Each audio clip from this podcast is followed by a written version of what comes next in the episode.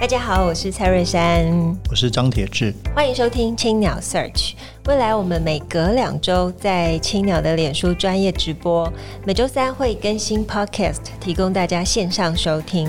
在每集的节目当中，我们会邀请作家来谈谈自己的作品，也会针对不同主题推荐大家书单。欢迎大家订阅，让我们一起享受阅读的美好。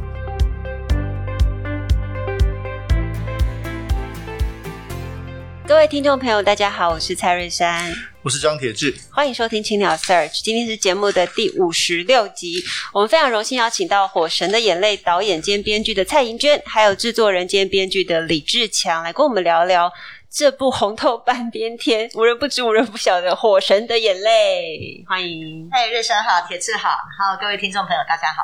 呃，瑞山、铁志，大家好。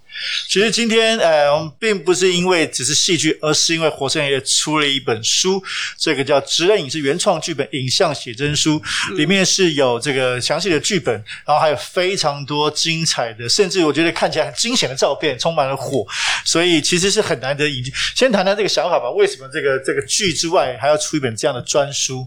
当然，这个两位本来就是作家啦，所以其实很好奇你们的想法。嗯，其实我们觉得这是一个呃很有意义的一个记录。那一方面可以让大家去感受到文字的温度，那另外一方面，其实我们在这里面的影像书里面也收藏了很多，就是一般我们之前没有释放出去的这个剧照。嗯，那我们觉得这是一个很好的纪念。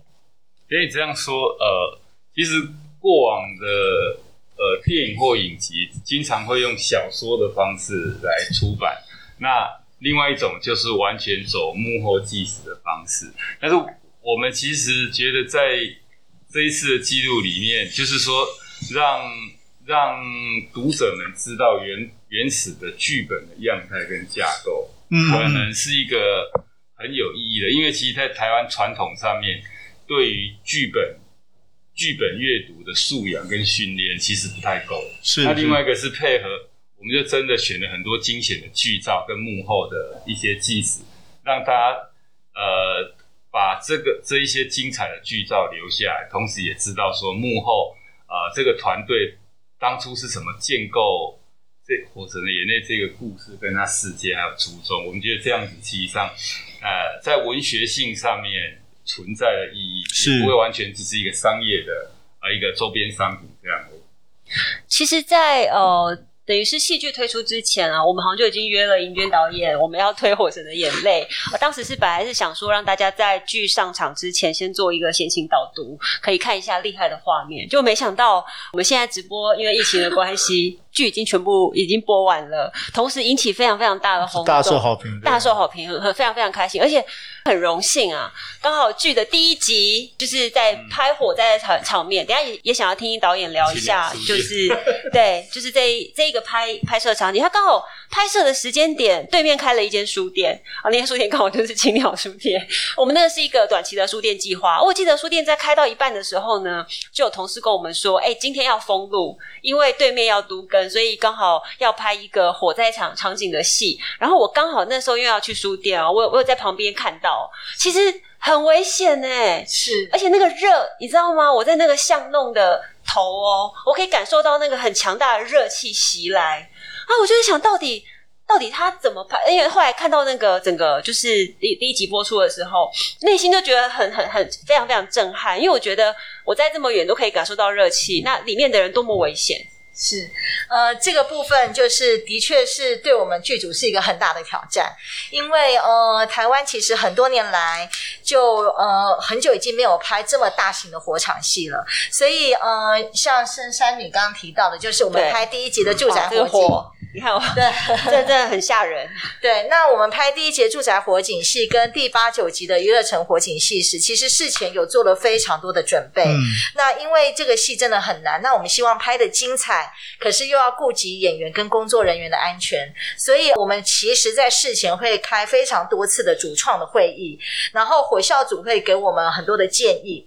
那我我会我会提出说，我对这场戏我的要求，我希望有哪些呃火需要喷出来的这样子的一个画面。那我们同时，我们后期的特效公司也跟我们一起开会，就是因为这是需要双方一起合作，然后才能做出我们最后看到的戏剧效果。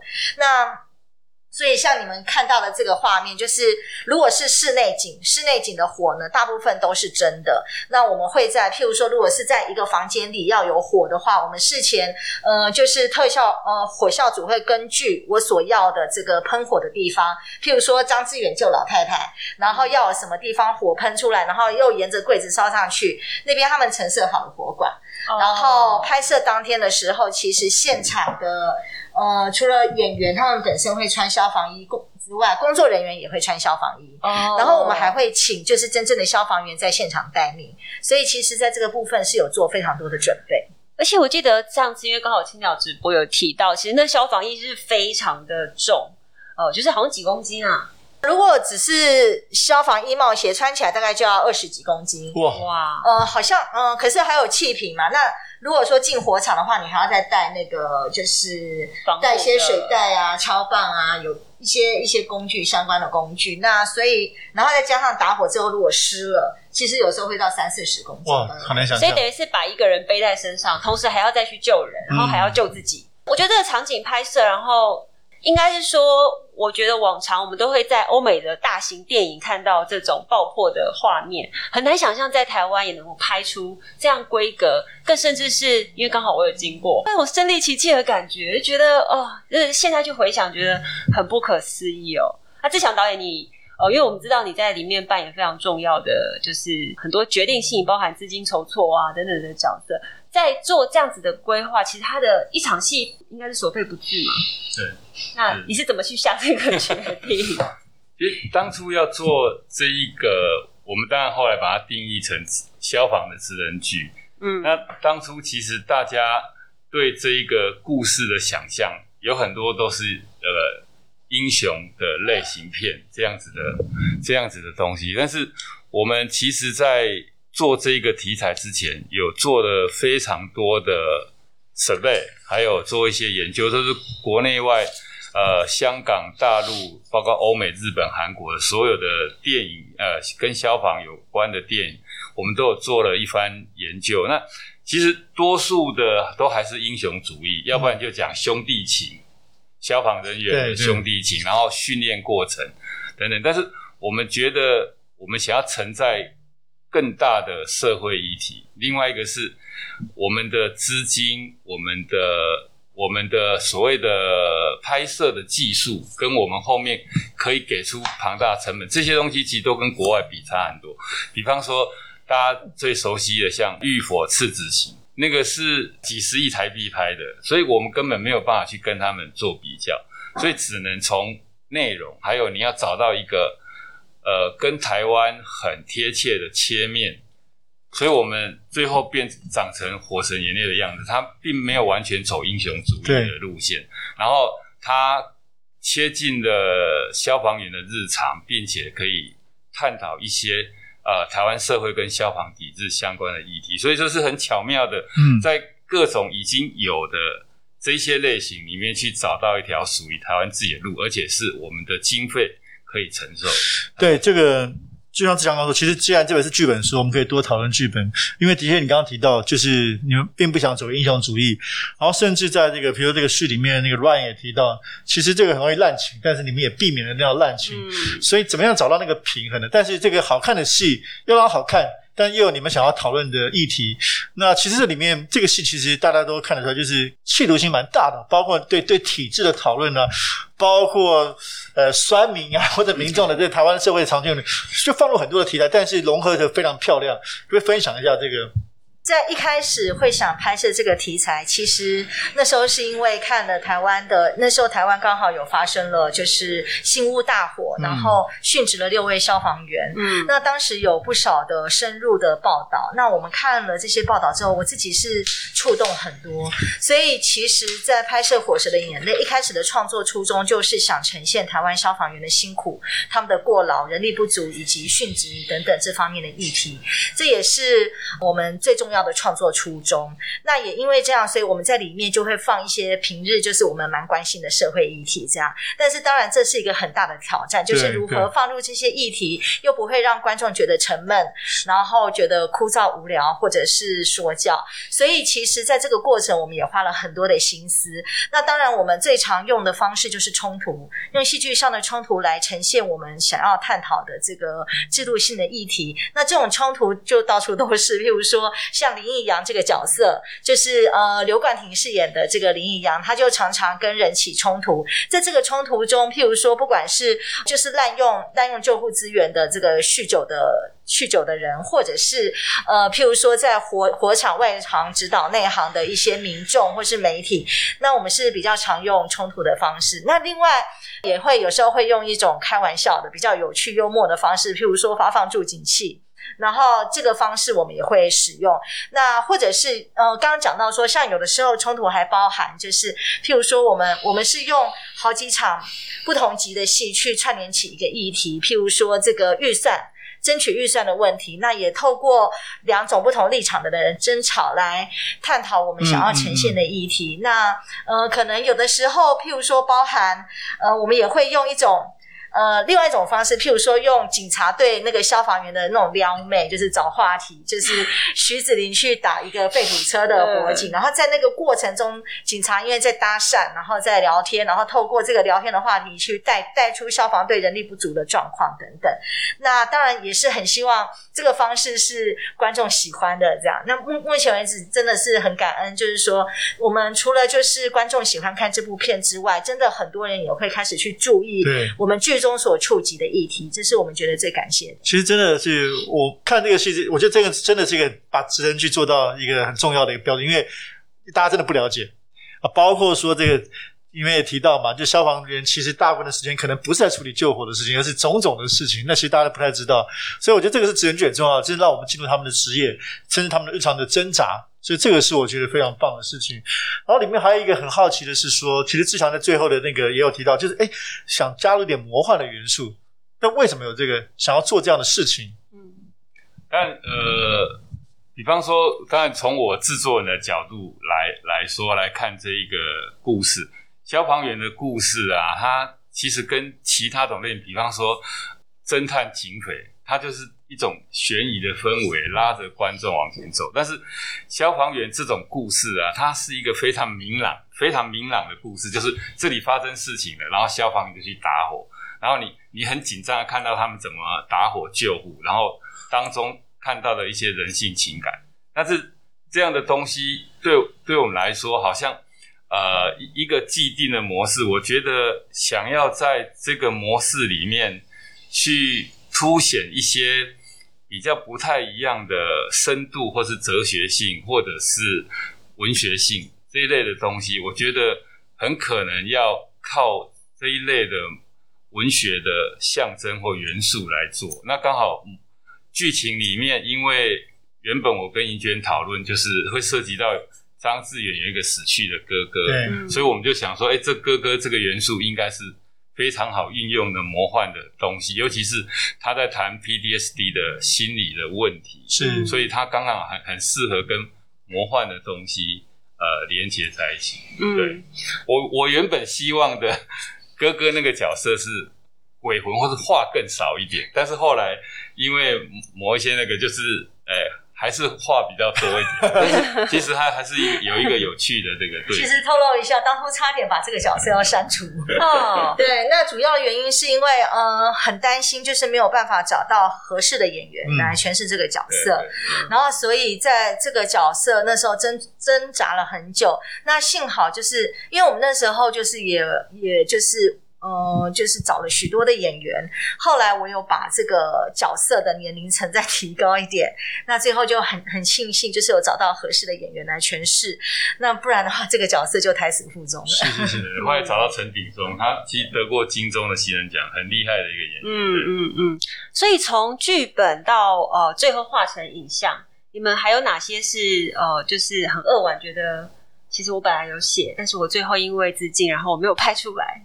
有这种其实也还蛮多的，就是呃，其实一开始我们写出来的剧本其实是十三集，那后来也真的是因为资金的限制，所以后来就是嗯、呃，把它调整成十集。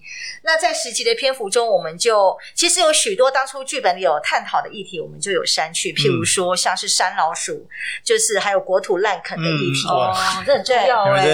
然后还有还有就是我刚刚讲山老鼠跟国土烂梗是两个对照，是就是一一一个是就是一般的民非法民众，一个是。看起来公开合法，但但是却被烂土的这些山林，哦、然后我们也有探讨了一些呃长照议题，然后还有像是嗯。呃这种天边孝子的议题，天边孝孝子就是有时候在急救的单位，你会看到，就是那种平常在老人家身边照顾老人家的，通常都会比较愿意让老人家安详的走。是那种平常不在老人家身边的，从外地回来的所谓的孝子，就会坚持一定要插管急救，然后让老人家多受很多折磨。嗯、就是我们会放了，哎，还有没有什么我们我漏掉的？我还有性侵。哇，家家庭内性侵的议题，这是社会调查百科全书。因为我们觉得消防对，就尤其是救护部分，他们是最容易就是自然的进入一般民众的家庭，看到台湾社会的百态，嗯、所以用他们来呈现。这个这个 point 也很好，对对对。因为如果说，就是当初我们想说，如果你每一次都是去哪里打火，然后打完火就回来，所以它事实上都是外在的事件。但是刚刚好，呃，警察或者是消防员。这种植物他们会真正深入别人的家里，会看到别人家庭问题。嗯、但是因为警察是一个很硬的职业，所以一般人会对警察隐瞒。对，对对。可是消防员是相反，哦、他是一个你必须要医疗，你要问他的病史，你要观察他们家人之间的互动的一个一种职业，所以他很容易就进到人们的家庭，并且大家为他敞开，所以你会透过这个看到非常多的社会问题的面向。我们。平常知道，但是你没有办法深入察觉的。哎，所以就像这个书里面最后写到的，就是同安分队的队员们日复一日身陷险境，与无情的火神奋斗。哦，他们的故事并未结束，还会持续下去。当然，这指的是哦真实的现况，就他们还是会继续下去。但也想问一下，哦，两位有没有啊、让他继续下去的 计划？对，呃，台湾消防队的故事一直都是我们很关心的题材。那，呃，其实我们到现在也还是会持续关心，就是了了解台湾现在消防队面临的困难。那当然，呃，我们也有很高的意愿，就是来继续创作。那公司这边目前也在努力的筹资当中。哇，太好了！觉得大家一定都很开心，因为很多读者在看直播的时候，应该就在等这句话。对，有没有第二季？那要不要跟我帮我们介绍一下你们今天的队服？这个就是我们剧中那个同安分队的备勤服，那有短袖版跟长长袖版。其实我们剧那有在卖吗？有有有，好想买。后来公司有推出。商商城，商城对对，有你在公司的网络商城跟那个呃我们的官网，目前其实都还可以买得到这样。嗯、这个当初因为每其实真真正的台湾每一个消防队都会做一个叫做这种叫备勤服，就是他在在分队里面待命的时候有一种集体的制服。那等到真正出去，要么穿消防服，要么穿救护服。是另外的，但是你看到他们最休闲的装扮大概是这样。我们那时候剧中在剧中其实做了两款颜色，一个是深蓝色的，一款是灰色的。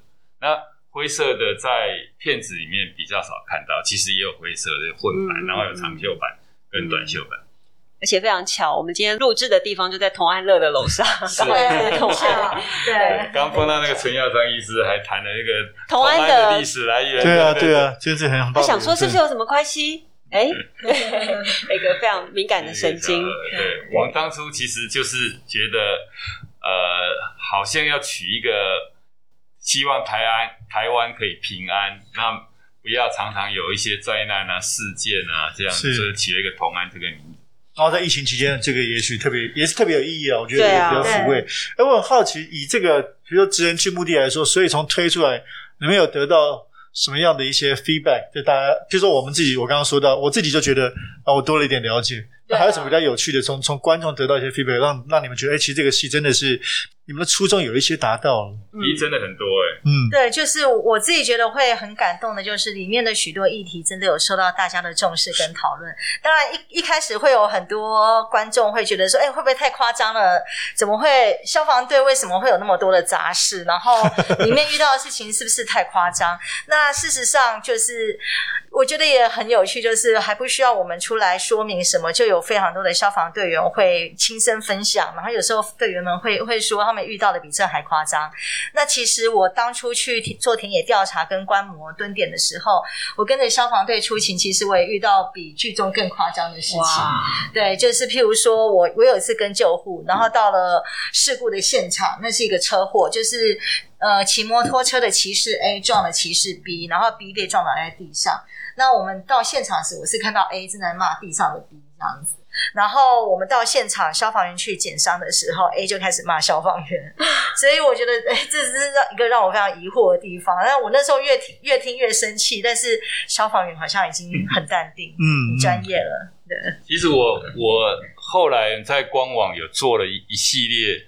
火神后续的新闻的收集啊，一个，嗯，一个，但最最大的直接回响就是有很多企业跟其实呃有很多看了火神的的观众，他们在还在播放的时候，事实上就一直来问我们说如何捐救护呃呃无线电，因为看到无线电那一集，然后如何捐消防衣等等等，所以后来是真的有有几个企业。透过我们的行销公司，嗯、他们就募了一批一批东西，然后捐给消防队，尤其在疫情的阶段。然后后来在新闻里面就有陆续有很多企业也是因为看了火神的关系捐的，比方说台中的消防队有人捐了无线电，就是一批，然后防护衣啊等等，后续都非常多。那但我们最感动的其实是有好几个县市的议员，他们因因为开始重视这个。议题，因为消防队是属于县市自治的范围，所以他们就开始去着手去拟定计划，去改善啊、呃、每一个县市的消防队的一些资源跟制度等等等。那当然最重要的，我觉得其实是台湾民众对消防的了解之后，嗯，他们对消防员的执勤状况就更有同理心，嗯，因为这个同理心产生之后。未来他们对待消防的方式跟处理的方式就会会改变。然后，当然最重要的其实是公电视当时跟我们谈的时候，他说当时拍的时候，他们就有人问我们说，你们会不会有那个消防的教育在里面？嗯，然后那时候我们就想说，不可能是像政府宣导短片在那边说你们要怎样怎样怎样。可是当观众们看完了这些，他们其实。自然而然产生一种自我警觉的消防意识，比方说开始要去买那个什么助警器啊，开始知道说什么时候安全用火的重要性跟防范的重要性，这些东西其实我觉得无形的改变会更强大一些。这就是太棒了。嗯，对，我想补充一点，就是对我自己而言，我自己最欣慰的一件事情是，呃，就是因为这出剧的关系，就所以有一些体制议题是比较被重视到的。嗯、这些体制议题，我觉得一般民众可能不是那么了解，那可能也不是那么关心。那我希望透过这个故事，可以是一个起点，就是让我们对于现在的消防体制预算，然后一些制度的问题，甚至于殉职制度的调查等等，我觉得。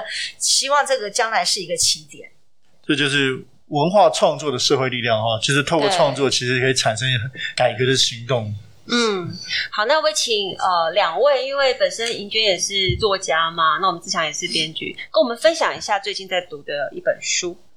我最近其实刚看《树冠上》哦啊，Powers，对对对，时报出版，对对，时报出版，对。但是刚开始阅读了，因为书刚出来，我还是拿到作者亲签版。哇，就非常有趣的一本书，就是规格很宏大，但是我才刚开始进入。好，分享给大家。是对新书啊，再来是我们尹娟导演。好，那个我也是才刚开始在阅读，就是，可是这本书出版很久了。如果台湾的四周是海洋，对对对对对，就是郝明利的那本书，对，哦，那本很好看，因为也也是。呃，触及。三四年前，对，这个制度议题这样。嗯，对对对。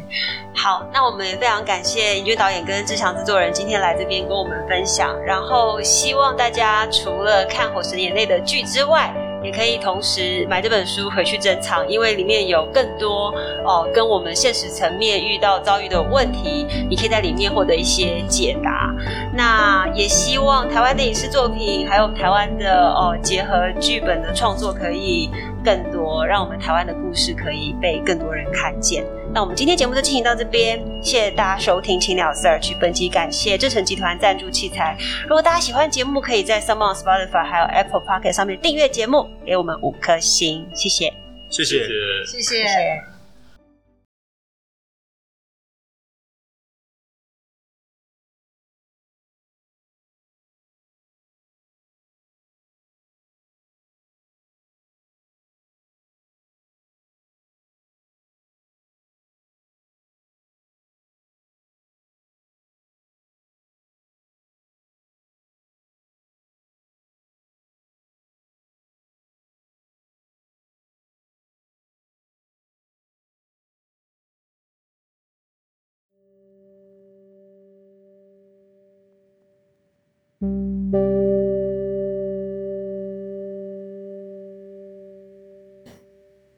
青鸟为你朗读，各位青鸟 Search 的听众朋友，大家好，我是导演蔡盈娟。这次青鸟为你朗读，我将朗读《火神的眼泪》指人影视原创剧本的书中段落。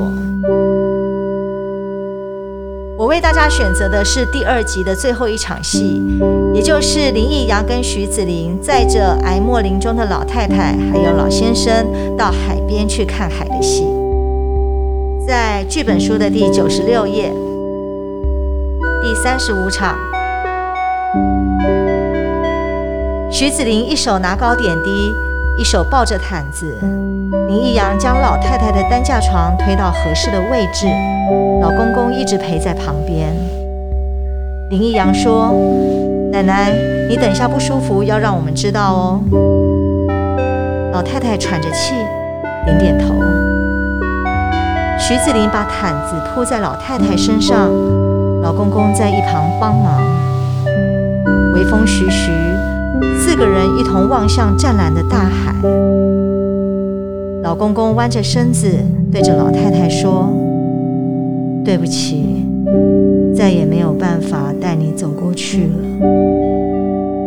老太太摇摇头说：“没关系，能够听到海的声音，我就很满足了。”